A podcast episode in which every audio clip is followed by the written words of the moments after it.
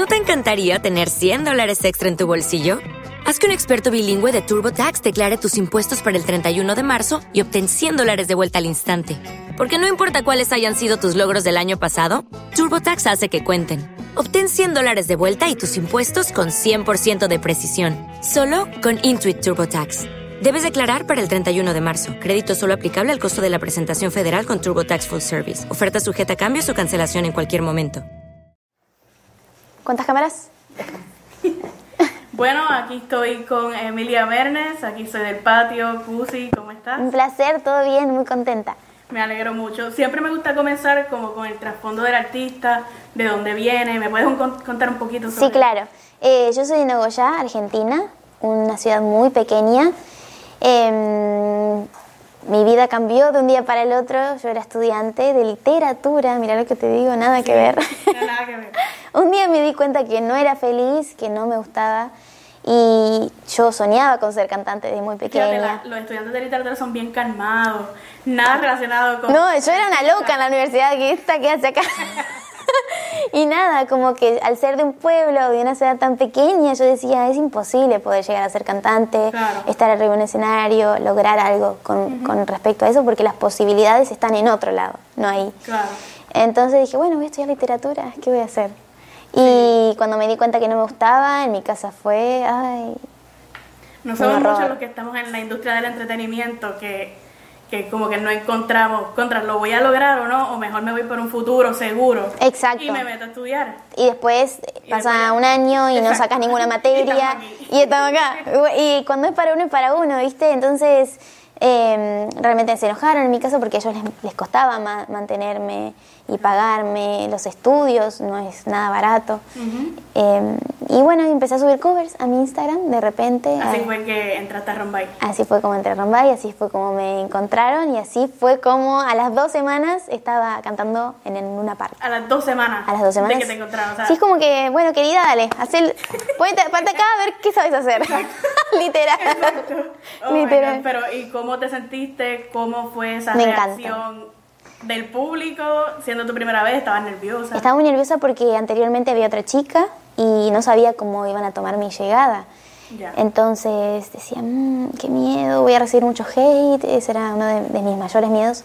Pero cuando lanzamos la canción, que es cuando se pone a bailar, que fue la más importante Ajá. de Rambay, eh, todo cambió y, y la gente me empezó a querer y empecé a tener seguidores y la gente me empezó a conocer, así que fue un cambio rotundo y, y positivo para mi vida. ¿Pero ya empezaste de cero o cuando estabas subiendo covers ya habías ganado seguidores? No, tenía 4.000 seguidores, por ejemplo. Oh my God, o sea, casi y nada. yo hasta el día de hoy no entiendo cómo fue que Fer, el líder de Rombay, me encontró a mí, porque no puse un hashtag, no puse No. na- nada. Creo que habré puesto cover, por ejemplo, hashtag cover, por decirte, ¿entendés? Pero imaginación hay yo. entre mil hashtag cover videos que sube la gente. Es que, viste, es, como, es el destino o no sé qué es, porque por eso te digo, cuando es para uno, es para Es uno. para uno. Yo aún no entiendo y estoy muy agradecida porque Rombay ha sido un gran tra- trampolín para yo poder estar hoy acá. Exacto. Eh, también eh, te, te estrenaste como compositora y le escribiste un tema a Lele Pons. ¿Cómo, Sí. ¿Cómo fue eso? ¿Cómo Eso cuando fue- te enteraste que ella iba a cantar tu tema? No lo podía ¿Cómo creer. No, no, cuando me, me- me llamaron y me contaron dije, Lele Pons, ¿en serio? Y me encantó, me encantó y es lo que quiero seguir haciendo. Yo siempre estoy componiendo, es algo que me apasiona mucho hacer. Eh, y siempre presento mis canciones y para otros artistas, en el caso de que yo no las quiera utilizar. Eh, y eso está súper bueno porque cada uno, lo, cada artista lo va a tomar y va a tener su historia en mi canción. Cada, la va a hacer suya. La va a hacer suya, eso es increíble. Y puedes dar algún adelanto de alguna que hayas escrito que aún no haya salido. Mm, Bueno, te cuento, hace dos días escribí una balada con Elena Rose, que es una de las compositoras más importantes de la industria para mí y tal- súper talentosa.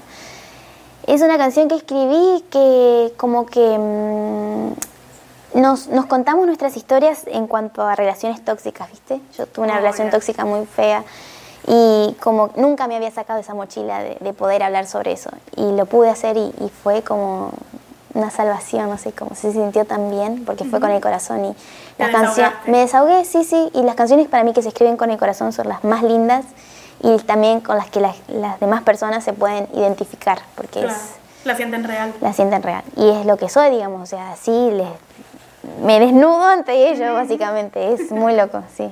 Eh, hablemos de No Soy Yo Darel. Bien. ¿Cómo llegó esa colaboración? ¿Cómo te enteraste que Darel iba a estar ahí en ese tema? Es muy loco porque esta canción la compuse hace un año y medio y... ¿Es tuya completamente? No, eh, con, con, otros compositores, Mario Cáceres, Frank Santofimio, Rey el Auténtico y, y mm, John de Producer, John León. Okay, okay. somos varios, somos varios. Eh, pero fue una de las primeras. Un beso a todos. pero sí, fue una de las primeras canciones que yo tuve letra y melodías en las que participé, digamos. Y fue tan lindo y es mi favorita, de, de, o una de mis favoritas. Y no salía, y no salía, y no salía, y no salía. Y elegimos Recalienta para que sea el primer sencillo, uh -huh. que salió hace seis meses. Claro. Yo quería que sea la primera, pero bueno, por algo no, no pasó. Y por algo hoy está Darel en la canción. El equipo y la familia de Sony se encargaron de, de, que él sea parte y cuando escuché su parte en la canción dije, era lo que faltaba. El, el, toque mágico, ¿entendés? Como, vení, tirate un flow, dale, hacelo. y lo hizo increíble, o sea, mejor no pudo haber sido, así que, y lo amo, es muy gracioso, es un personaje.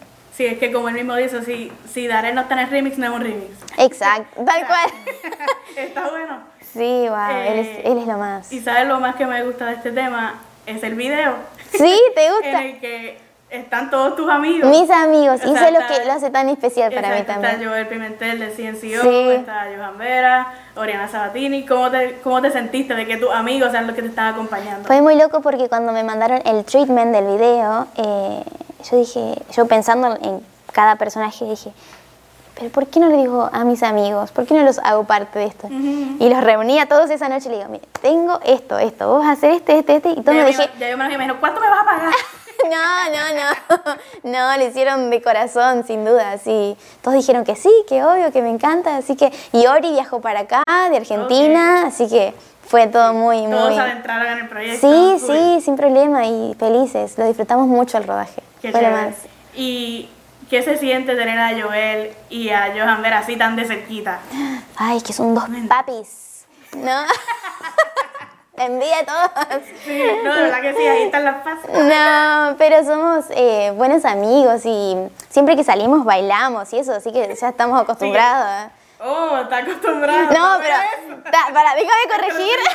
No, déjame corregir que tan de cerca no. Tan así, tan así no. Es actuación y ellos también conocen, no, están en el. No, no, están en el ambiente, ellos conocen sobre eso, así que. Emilia janguea de cerquita con. No, siempre con sus amigos. Siempre. Este, y ya que vamos en, en eso de Joel, que también lo maneja CNCO, Walter, ¿alguna vez le has dicho a Walter como que, ah, me gustaría hacer un featuring ya sea con CNCO, Maluma, Wisin? Aún no, no le he propuesto ¿No le nada. Dicho? No, no, aún no, porque soy, siento que, no sé, soy muy nueva como para decir, mira Walter, yo quiero una colaboración con Maluma si no me con La chica a la vez. no pedía nada, ¿viste? Pero sin duda eh, se vendrán, sí, sí, claro. Y volviendo a la historia del video, ese final inesperado. Final inesperado, Pero, polémico. Ajá, exacto. Cuéntame cómo surgió eso, de dónde sale la idea, por qué, o sea, cuéntame todo lo que Sí, no, no, la idea era, eran tres chicos y yo dije, pero ¿por qué no sumo a Ori? Uh -huh. ¿Por qué no subo a una mujer? Y después se me vino Ori en la cabeza. Y cuando le conté la idea a Ori, le encantó. Me dijo, ay, sí, sí, me encanta. Me encanta, boluda. Eso no sé. y, se, y se vino para acá y lo grabamos y, y fue así, fue súper natural y vi muchos comentarios que obviamente hay gente que le gustó, hay gente que no. Y vi comentarios también que decían como, ¿cómo van a sexualizarnos a las lesbianas que para el, para el consumo de, de los hombres? Y realmente no era el concepto del video. No, pero la- el punto es... No es el ese- punto. eso de aceptación Exacto, y no e es que- inclusión. Tal cual, y por ahí decían como, no, que para ser lesbiana no tenés que alcoholizarte o para aceptar que sos bisexual no, no deberías tomar alcohol, pero cada uno tiene su opinión y yo la respeto, está perfecto, pero no era el concepto del video y lo que queríamos Pero mostrar. era pasarla bien. Exacto, porque al fin y al cabo te van a sexualizar mujeres, hombres, Claro. y es así, y, y eso no lo manejo yo, digamos, no se maneja. ¿Y cómo te sentiste de besar a una mujer? Y no solamente besar a una mujer, besar a una mujer en cámara. Y que saliera y ¿Vos todo el mundo lo viera. No, estaba un poco nerviosa, porque primero nunca había dado un beso en cámara, Ok. entonces como que fue muy loco, muy loco. Y, y nada, y como Pero que al beso- ser, al ser amigas también como que nos reíamos, ya fue, ¡pum!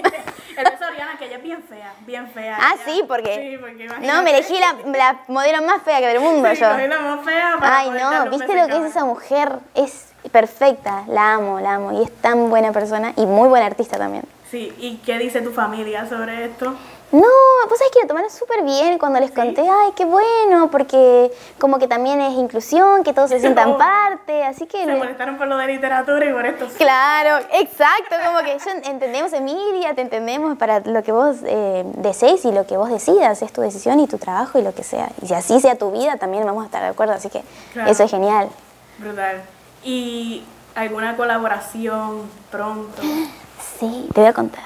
Em, se viene una colaboración con Yatra, Seba Yatra, Sí, Camilo. van a estar abriendo el. El Luna Park, 10 y 11 de octubre, amigos, en Argentina, Luna Park, Seba Yatra. Le voy a hacer su opening, así que están todos invitados. Seguimos hablando del otro. Eh, eh, sí, se viene la colaboración con, Ya- con Seba Yatra, con Camilo, con Dimitri y con Dimitri Vegas y Like Mike, que son unos DJs muy, muy importantes en el mundo, así que eso me tiene muy, muy contenta. Que es algo para bailar. o- Claro. Tú los sabes. bailecitos de ella ahí. ¡Ey, perreíto! Pero no puedo contar mucho más, ya dentro de muy poquito, ojalá. Y se ese tema lo escribiste tú. Eh, sí, mi parte la escribí yo, una partecita. Junto con Camilo, ahí son- fuimos varios compositores. Ok, ¿y dónde podemos conseguir este tema de No Soy Yo con Darel? Sí, está en todas las plataformas, en YouTube, Apple Music, Apple Music, Spotify, Deezer, no sé, la que, la que tengas en tu casa, la que puedas escuchar, está en todos lados, así que es genial eso. ¿Con quién sueñas colaborar? ¿Con quién no sueño colaborar? Em, Pero el top. Top así, pero mal. El top que es como Que me voy, me lloro, voy. Lloro si me toca. Con Bruno Mars. Uh, Pero me fui, ¿eh? Me fui, o sea, la- no, No, pedía posible. nada a ella. todo es posible. Sí, pero uno, uno debe soñar y lo que sueña atrae. Así si es. no Bruno Mars, bueno, pero uno debe soñar. No, pero sí. ya lo conoces. No, no. Vi un, concierto de y casi y quedé así, muda. No podía creer. Todavía no he podido ver un concierto Ay, de él. Dios, lo admiro demasiado. Y, otro, y con quien me pasa también es Ariana Grande. Ya. ¿Y alguno latino? Latino, J Balvin, eh, Ciencio. Ah. no, está sí. Walter. Walter. eh, con Wisin, me encanta él. No, sí tengo como varios, pero. Y por ejemplo, admiro mucho a Rosalía, también me parece Rosalía única. está rompiendo el. Ella, wow, es una inspiración para todos, creo yo. Para las mujeres. Para las mujeres, oh, sin dudas.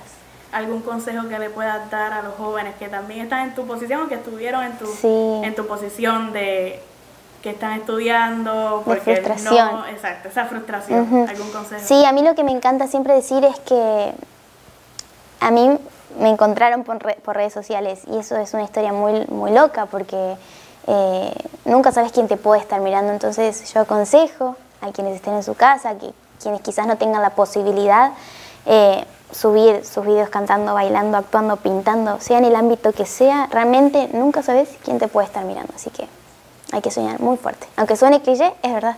Así es, ¿no? Y los mismos A&R de Sony, de acá, de allá, Tal están cual. mirando constantemente en sus tags a ver, a ver a quién encontramos nuevo. Tal cual, sin dudas. Así que atentos. Así que atentos, mi gente, esto fue aquí la entrevista con Evelia Mernes.